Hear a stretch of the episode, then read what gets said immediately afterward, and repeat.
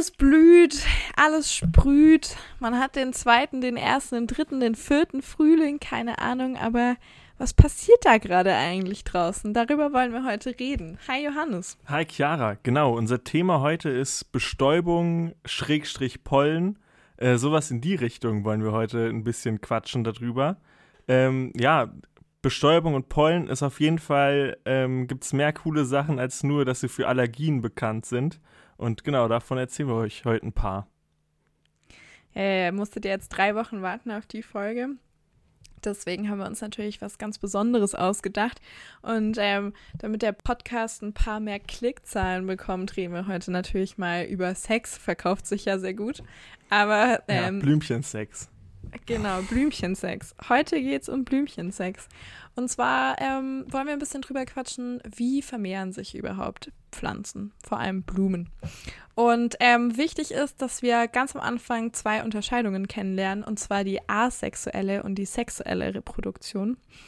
Äh, asexuell bedeutet, ja, da A ist kein heißt Sex im Spiel. Nicht. Das genau. ist so eine genau. Vorsilbe, die Leute benutzen, die gebildet wirken wollen oder irgendwelche Wissenschaftler, aber mit A davor man einfach immer nur nicht. Genau, also kein Sex involviert, sondern einfach nur eine Verbreitung über zum Beispiel Wurzelausläufer.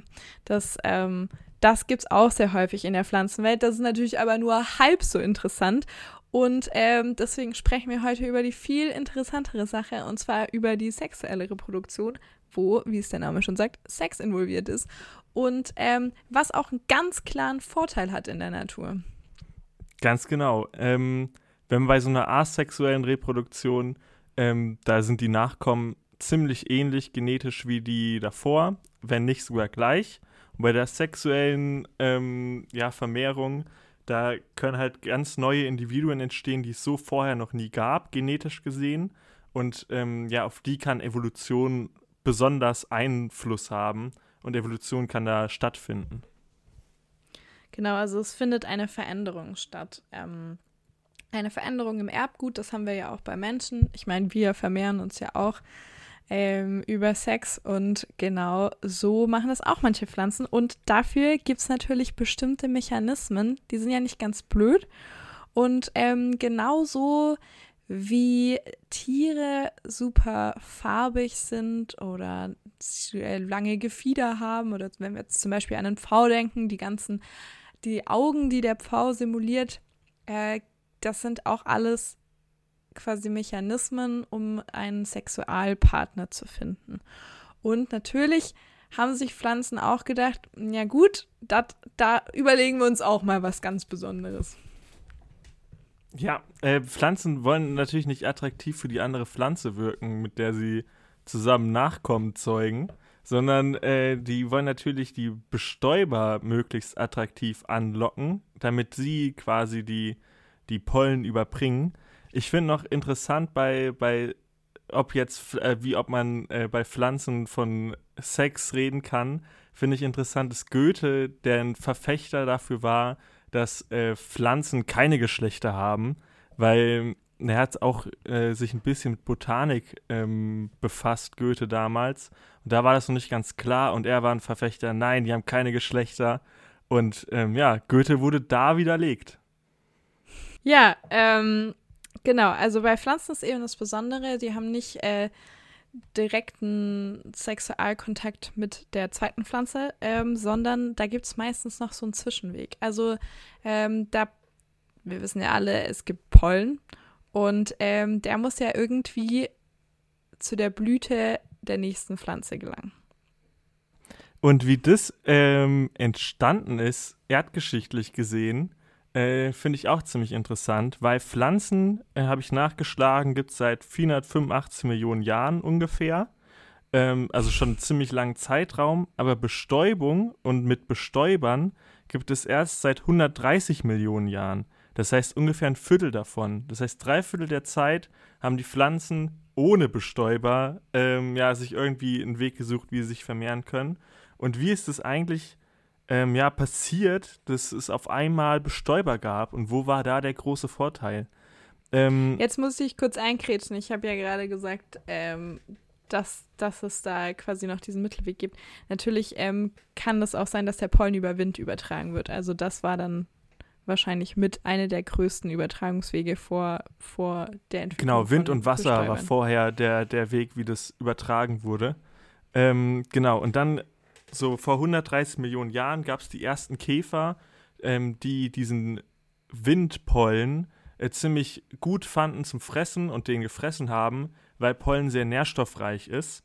Ähm, und durch, dadurch, dass sie sich auf diesen Pollen zu fressen spezialisiert haben, haben die aus Versehen dabei auch noch den Pollen immer mitgenommen und ähm, ja quasi als erste Bestäuber gedient und sind zu anderen Pflanzen geflogen oder gelaufen äh, und haben da weiter die Pflanzen bestäubt, obwohl sie eigentlich nur am Fressen des Pollen interessiert waren. Und ähm, wie ich eben schon gesagt habe, ist der Pollen ziemlich nährstoffreich und ziemlich teuer für die Pflanze zu produzieren im Vergleich zu zum Beispiel Nektar. Und ähm, damals, als bei den ersten Bestäubern, gab es noch keinen Nektar, aber manche Pflanzen haben sich überlegt, dass sie dann anstatt den Pollen an die dass der Pollen gefressen wird, dass sie da Nektar produzieren. Ähm, und dann hab, haben sich manche Insekten darauf spezialisiert, den Nektar zu fressen und haben dabei passiv diese Pollen ausgebreitet. Und ähm, ja, dann waren die Insekten gar nicht mehr am Pollen interessiert, aber mussten den noch, immer noch mit sich rumschleppen. Ähm, ja, aber das hat nur funktioniert, da auch die Insekten als allererstes den Pollen fressen wollten. Ja, dieser Nektar ist schon so ein bisschen so ein, ähm, so ein Verarsche-Paket, weil eigentlich ist es ja nur Zuckerwasser. Also eigentlich auch clever von der Pflanze. Ja, es macht vor allem Sinn, weil das für die Pflanze viel billiger ist. Weil Zucker produziert die Pflanze en masse. Wenn Sonne scheint, sie Luftzugang hat und Wasser hat, dann äh, ist Zucker nicht teuer für die Pflanze. Aber halt andere Nährstoffe, die man aus dem Boden holen muss, die viel in, in Pollen drin sind, die sind teuer. Und deswegen macht es schon Sinn, dass die Pflanze lieber Nektar anbietet. Ähm, ich finde, äh, was ich ganz interessant finde, ist, ähm, die Tatsache, wie findet überhaupt die, das Insekt den Pollen? Also, ähm, ich weiß gar nicht, ich, ich gender jetzt mal nicht Bestäuber. Ich weiß nicht, BestäuberInnen. kann, ich, ich, kann ich mich irgendwie gerade noch nicht ähm, so mit ja, damit macht, warm machen, aber wir meinen Sinn. alle, ja. Macht vielleicht Sinn, wenn man die Menschen meint, die in China die Kirschbäume bestäuben. Dann ja. kann man BestäuberInnen sagen zu den Chinesen, die das machen. Ja. Nur ein Spaß. Ja. Können wir kurz abstimmen, wer sagt Chinesen, wer sagt Chinesen und wer sagt Chinesen? Ja, der Represent Bad Hersfeld, in Bad Hersfeld habe ich das Gefühl, dass wenn er sagt Chinesen, was natürlich auch falsch ist, und hier ja. im Schwabenländle sagen die Leute Chinesen, was genauso falsch definitiv ist. Definitiv Chine. Hört sich aber besser an. Ja, ich. Ich glaube, der Mittelweg ist der richtige mit den Chinesen. Ja. Also, äh, man sagt ja auch, man, man steht in der Blüte seines Lebens. Also man ist gerade, ähm, ja, attraktiv, fesch und ähm, willig. Nee, aber auf jeden Fall. Wie so eine Blüte halt. ja, wenn man sich, also ich finde es interessant, wie findet überhaupt ähm, der Bestäuber den Pollen. Und da hat sich die, also da haben sich die Blüten auch was unfassbar Intelligentes einfallen lassen. Ähm, und zwar verschiedene morphologische ähm, Features. Ich weiß jetzt nicht, greife ich dir voraus oder, oder soll ich weiterreden? Ähm, du kannst ruhig äh, über die Features sagen, die, die die Pflanzen sich ausgedacht haben. Also um äh, Werbung für sich selber zu machen, dass sie Bestäuber anlocken. Das sind nämlich Marketing-Genies. Ja, so vielleicht sollten wir mal eine Biene fragen. Äh, nee, nicht eine Biene, macht keinen Sinn. Eine, Blü eine Blume fragen. ja. So ein Löwenzahn. Willst du nicht hier ähm, Instagram für uns äh, representen? Naja, okay. Ja. Also, ähm, es gibt zum Beispiel gibt es verschiedene äh, Blütenstände. Also es gibt manche Blumen, die sehen aus, als, wären, als hätten sie ganz große Köpfchen, damit das Insekt denkt, oh wow, geil, dann gibt es richtig viel Pollen. Und eigentlich sind aber oder die Blüten Nektar. oder Nektar, die sind aber eigentlich einzeln und ganz klein. Also ähm, das ist äh, auf jeden Fall auch eine leichte Veräppelung. Genauso wie bunte Blüten, Blütenblätter äh, die sind natürlich auch vor allem da, um für sich selber Werbung zu machen und zu sagen, hier, ich bin groß und bei mir gibt es viel zu holen. Ähm, ja, weil so, äh, so photosynthetisch aktiv wie so ein Laubblatt sind die allemal nicht. Da habe ich auch äh, ein Beispiel, was jeder kennt. Und zwar, wenn wir an Weihnachten denken, haben viele Leute daheim den Weihnachtsstern stehen. Und der hat ja manchmal so wunderschöne große rote Blätter. Und das sind aber nicht die Blüten, sondern die Blüten sind diese kleinen gelben Pünktchen in der Mitte, die man eigentlich auf den ersten Blick überhaupt gar nicht wahrnimmt. Und genauso wenig nimmt auch das Insekt das wahr, sondern sieht erstmal die großen roten Blätter und denkt sich, hm, geilo, fliege ich mal an, das Ding. Ja. Ähm, ja. Es gibt aber noch eine zweite. Ja. Ich wollte nur sagen, die Insekten nehmen das auch natürlich genauso schlecht wahr wie die Menschen, das stimmt schon, aber die nehmen das auch anders wahr.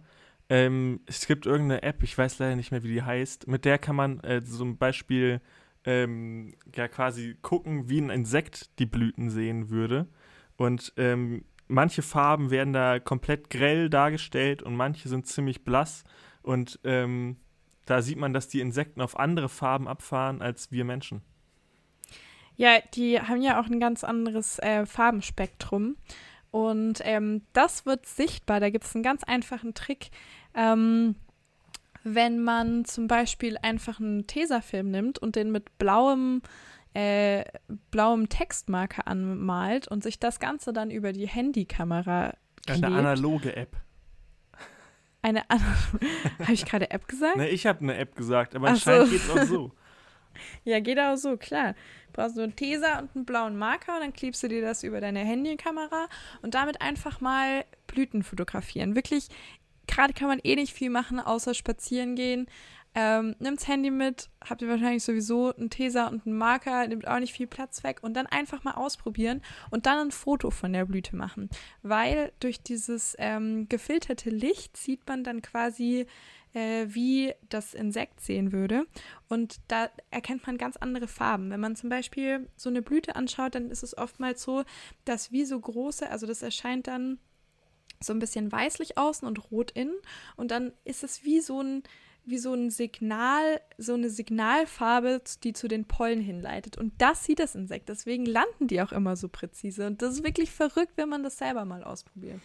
Ja, Du hast dich bestimmt schon gefragt, warum gibt es eigentlich so viele Insekten, über eine Million Arten und so viele unterschiedliche Anpassungen, die die Pflanze treffen kann. Warum haben die sich da nicht auf irgendwie eine, Spezi eine genaue Art geeinigt, wie das am besten funktioniert? Und ähm, die meisten Blüten sehen ähnlich aus, ähm, weil das ist ja nicht der Fall. Warum ist es so? Das hat einen ganz einfachen Grund, dazu muss man aber ein bisschen ausholen weil das hat mit der Evolution zu tun. Und ähm, bei der Evolution ist es so, da unterscheidet man zwischen zwei unterschiedlichen Arten, sich anzupassen. Das eine ist eine Anpassung an nicht lebende Faktoren. Ähm, das ist wie zum Beispiel die Erdanziehungskraft, die Atmosphäre, Hitze, ähm, sowas. Daran kann man sich als Lebewesen anpassen, wie zum Beispiel durch äh, eine dunklere Haut, einen kleineren Körper, ähm, oder Flügel. Und das, diese Anpassung findet man eigentlich überall im Tierreich zum Beispiel und genauso auch bei Pflanzen an, an so Anpassungen. Ähm, was ich interessant finde, Flügel hat sich auch öfter voneinander unabhängig entwickelt und die sehen alle ziemlich ähnlich aus. Und da gibt es dieses Optimale. Es gibt diesen optimalen Flügel und den benutzen alle Tiere, die fliegen wollen auf der Welt, benutzen diesen Flügel. Und diese andere Anpassung, die es bei der Evolution gibt, ist eine Anpassung an lebende Faktoren. Das heißt, ähm, die Blüte passt sich an die Bestäuber an und das provoziert eine Gegenanpassung von den Bestäubern und das provoziert wieder eine Gegenanpassung von der Blüte und so schaukelt sich das immer weiter gegenseitig hoch. Und ähm, ja, ich habe da auch ein Beispiel. Ähm, zum Beispiel gibt es eine Blüte, die hat einen ziemlich langen Sporn, wo unten Nektar drin ist. Und ähm, ein Sporn ist quasi so, eine, so ein längeres Röhrchen, was an der Blüte dran ist. Und ähm, die hat diesen längeren Sporn ähm, und den Nektar trinkt eine bestimmte Falterart, die ja diese Blüten anfliegen und die haben einen ziemlich langen Rüssel. Aber dieser Falter möchte sich nicht auf die Blüte setzen, sondern ein bisschen davor schweben, weil auf dieser Blüte lauern auch oft kleine Spinnen, die den Falter fressen wollen. Jetzt ist es aber so, dass für die Blüte es nur Sinn macht, wenn sich der Falter draufsetzt und auch den Pollen mitnimmt, damit sich die, die Blüte vermehren kann. Und für den Falter macht es Sinn, nicht zu landen und einen längeren Rüssel zu haben und sogar im Flug den Nektar zu bekommen.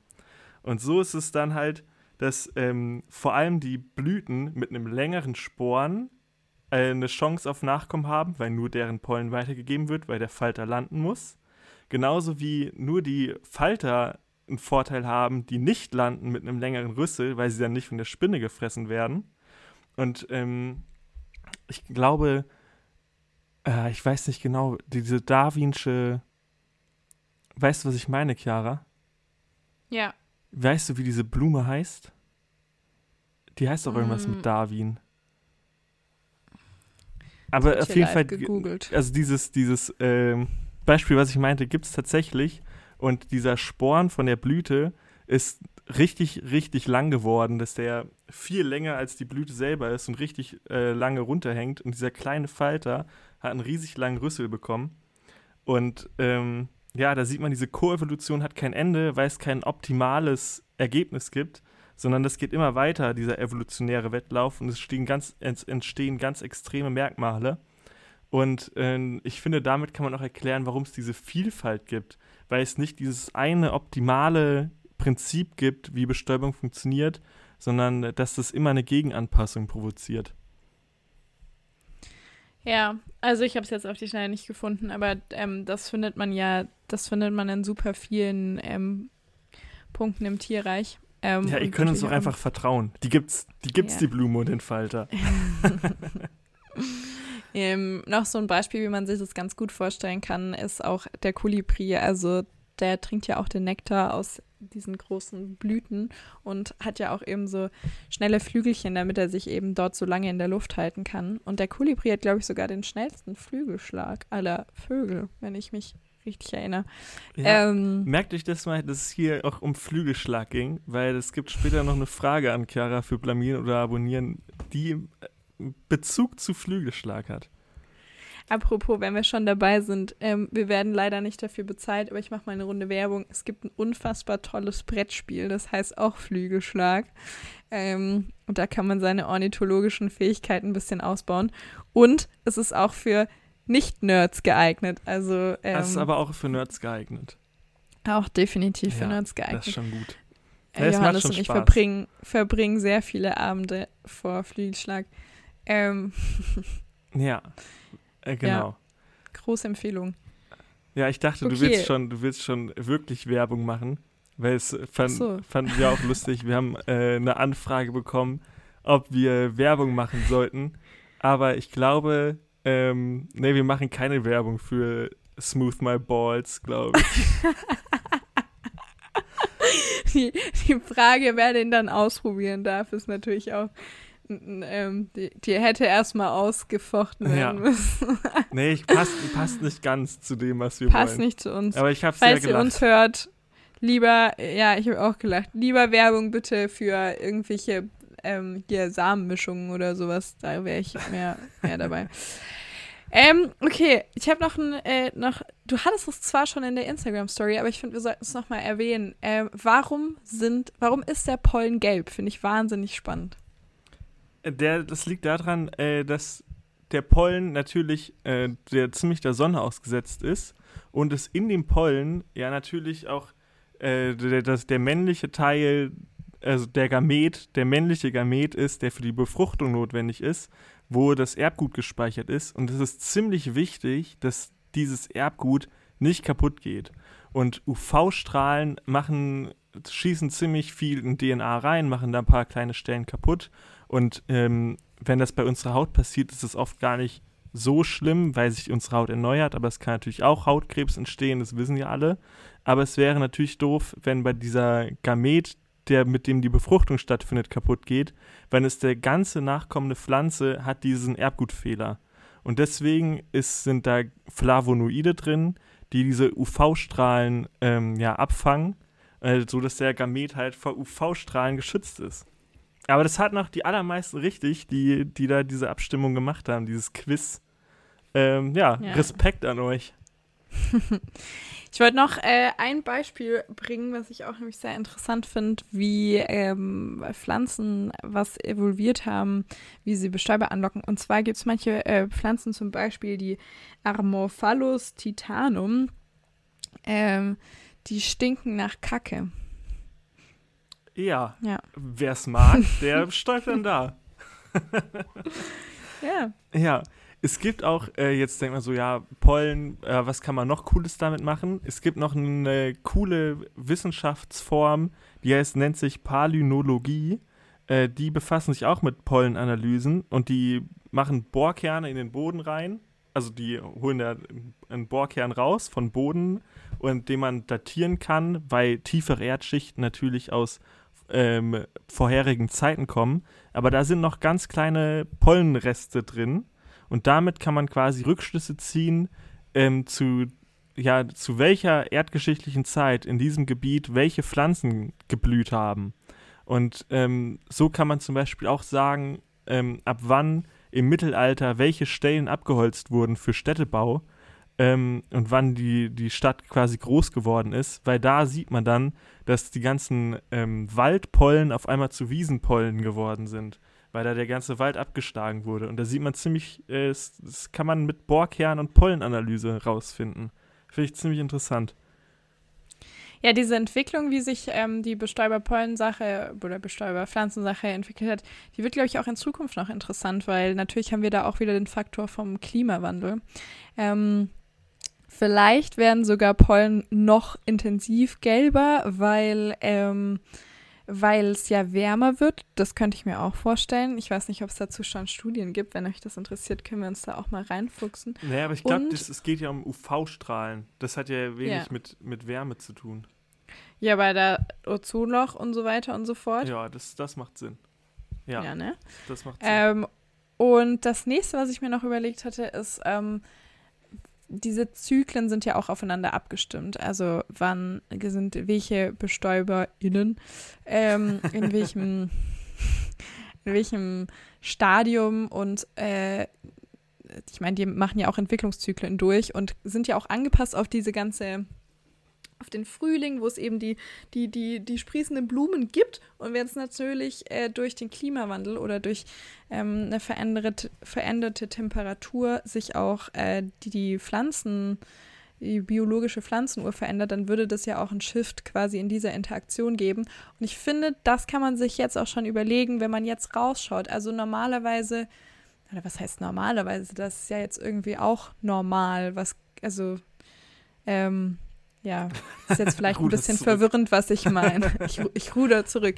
Also, ähm, es ist ja irgendwie gerade auch so ein bisschen, dass der Mai macht, was er will und der März hat schon gemacht, was er will und wir sehen ja, irgendwas verändert sich. Also jeder, der mindestens genauso viel spazieren war wie wir während Corona, der hat ja wohl mal jetzt wirklich die Natur angeschaut und hat gemerkt, hey, irgendwas passiert hier, ähm, irgendwas ist anders und wenn man einfach hinschaut, wenn man sich Interaktionen anschaut, wenn man sich Blumen anschaut, wenn man sich Jahreszeiten anschaut, dann sieht man, dass unsere Erde gerade einen Wandel durchmacht. Und das ist auch ein sehr gutes Beispiel, wo man das beobachten kann.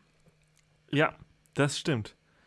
Ähm, ich habe noch, ich ich habe noch einen ganz anderen Punkt, den habe ich mir aufgeschrieben. Der hat gar nichts damit zu tun, was du jetzt gesagt hast aber ich würde ihn einfach äh, auch Smooth mal. Überleitung. Ja, ich dachte, Ehrlichkeit ist vielleicht auch ein Argument, wo man mir dann verzeiht, dass keine smooth Überleitung stattgefunden hat. Ich wollte nämlich sagen, ich habe schon gesagt, Bestäubung kann über Wind, Wasser oder Tiere passieren. Und äh, bei uns kennt man auch viele Arten, die machen das über Wind. Das sind viele Bäume, die zum Beispiel keine auffälligen Blüten haben. Also weil für viele Bäume wenn man fragt, was ist das für eine Blüte, dann denkt man so, boah, keine Ahnung. Das sind meistens unscheinbare Dinger, die Windbestäubung machen, die man gar nicht als Blüte wahrnehmen würde. Ähm, aber es gibt Bereiche in unserer Welt, da funktioniert Windbestäubung einfach nicht so gut. Und das sind die Tropen am Äquator, weil, das wusste ich auch nicht, das hat mir ein Prof erzählt, ich war noch äh, nie am Äquator unterwegs gewesen, aber die, die vielleicht da schon waren, können das bestätigen in den Tropen gibt es so gut wie keinen Wind. Und ähm, wenn da kein Wind ist, kann diese Windbestäubung nicht stattfinden. Und deswegen hat es auch eine viel größere Rolle in den Tropen, dass die Bestäubung mit Bestäubern und Tieren stattfindet. Und das heißt, da gibt es einen viel größeren Kampf von den Pflanzen, dass sie attraktiv für Bestäuber sind, weil sie darauf angewiesen sind. Und ähm, ja, das spielt da eine viel größere Rolle als hier für die meisten Pflanzen. Finde ich auch ein interessanter Gedanke. Sieht man ja auch an den Farben. Das ist ja alles auch äh, viel Fra farbenintensiver und froher. Ja.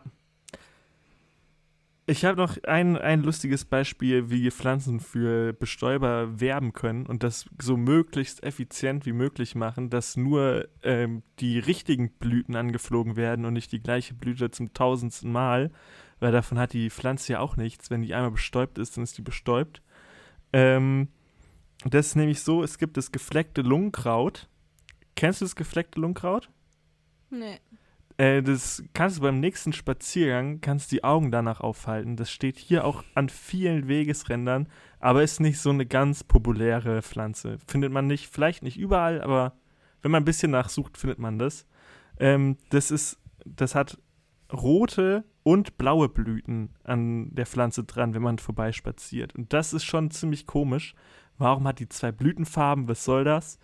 ähm, ist es so, dass die Blüten, wenn die ganz frisch sind, sind die noch rot und die werden nach zwei bis drei Tagen werden die blau und die Insekten, die die Pflanze bestäuben, die wissen das ähm, und fliegen vor allem einfach die roten Blüten an, weil da noch am meisten Nektar zu holen ist und die Pflanze da noch nicht die Blüte bestäubt hat, weil die ja gerade erst frisch rausgekommen ist.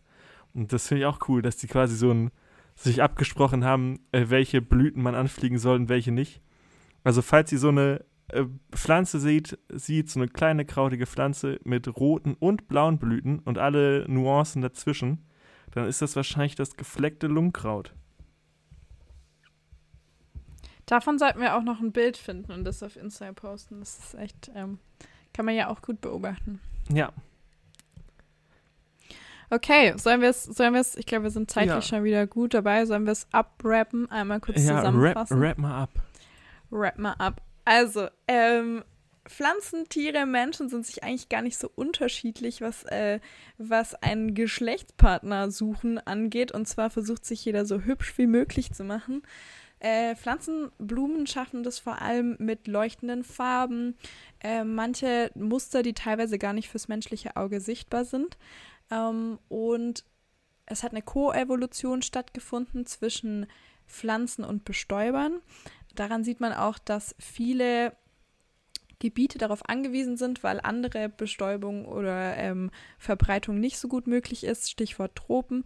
Und äh, das erkennt man einfach wunderbar, wenn man durch die Natur läuft, wenn man sich Interaktionen anschaut und äh, vielleicht auch ein paar Veränderungen dran feststellt.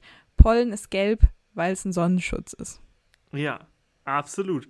Eine Sache habe ich noch, und da kommt auch Blamieren oder Abonnieren drin vor. Es ist nämlich so, ähm, das hat bestimmt jeder schon gelesen, auf Facebook oder auf Instagram, wenn irgendjemand so Pseudo-Motivationssprüchtafeln teilt. Äh, Hummeln können physikalisch gesehen ja gar nicht fliegen, wissen das aber nicht und tun es einfach trotzdem. Und deswegen, äh, das ist ja eine Motivation und deswegen sollte man einfach an sich glauben und durchbeißen und tschakka. Aber, dass es Bullshit ist, das wollte ich auch noch mal kurz gesagt haben, weil Hummeln können fliegen ähm, und dass Hummeln nicht fliegen können, das ist, äh, ein, das ist, beruht darauf, dass 1934 hat so ein Typ ausgerechnet, dass ein Flugzeug mit der Größe einer Hummel, dem Gewicht einer Hummel und der Tragflächengröße von Hummelflügeln könnte nicht fliegen. Und da so macht ja auch Sinn, weil eine Hummel ist ja kein Flugzeug. Und wo ist der große Unterschied zwischen Hummeln und Flugzeugen? Dass die Hummel ihre Flügel bewegt. Und ähm, das ist der Unterschied. Und dann kann man sogar ausrechnen, dass die Hummel fliegen kann. Und jetzt die Frage an dich: Bis zu wie vielen Schlägen, Flügelschlägen pro Sekunde schafft es eine Hummel? Blamieren oder abonnieren? Pro Sekunde. Wie, viel, wie oft kann die da ihre Flügel schlagen? Also man weiß ja, die macht so ein Zzz Geräusch, man hört nicht den einzelnen Flügelschlag. Aber wie viele sind das? Bis zu.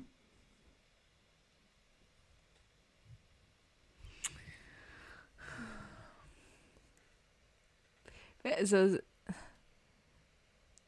ich sag mal so bis zu 30. 30 pro Sekunde. Okay, das heißt, je, jeder, der jetzt unter 30 gesagt hat, muss uns auf jeden Fall schon mal abonnieren, ähm, weil die echte Zahl sind 200 pro Sekunde. Eine Hummel kann ihre Flügel, also hat bis zu einen Flügelstark von 200 pro Sekunde. Boah. Und äh, ja, dann kann man auch nur verstehen, dass die so rumbrummen, äh, weil anders geht das nicht. Aber finde ich schon cool. Ja, und ein Flugzeug ohne Flügelschlag würde nicht fliegen mit der Größe einer Hummel. Ich Aber, hoffe, ihr sitzt gerade alle genauso wie ich da und versucht so schnell wie möglich mit Händen zu fliegen. Nein, der Mensch kann nicht fliegen. Ja, außer mit dem Flugzeug, nicht in der Größe von einer Hummel. Egal, aber es ist kein, äh, also das ist, jetzt habt ihr auch Aggression gegen diesen Motivationsspruch hoffentlich, weil fand ich schon immer komisch. Naja. Ich wünsche okay. wünsch euch eine ganz schöne, schöne zwei Wochen bis zur nächsten Folge. Hoffentlich sind es diesmal zwei. Ah, ah, das war der Fun Fact, der diesmal dazu gepasst hat. Das ist der Fun Fact. Es ging um Hummeln. Also. ja, gut, okay. Ja, ich meine, ist auch, ist auch crazy, dass diesmal der Fun Fact zum Thema gepasst hat. Aber keine Angst, ja, das nächste Mal passt er wieder nicht. Wir sind gespannt und freuen uns drauf. Ja. Alles klar, bleibt gesund, macht's gut und bis dahin.